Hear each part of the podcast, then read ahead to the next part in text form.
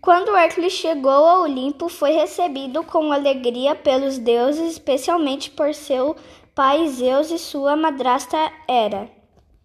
Inicialmente ficou um clima estranho entre Hércules e Hera, pois ela já tinha tentado matá-lo muitas vezes por ciúmes.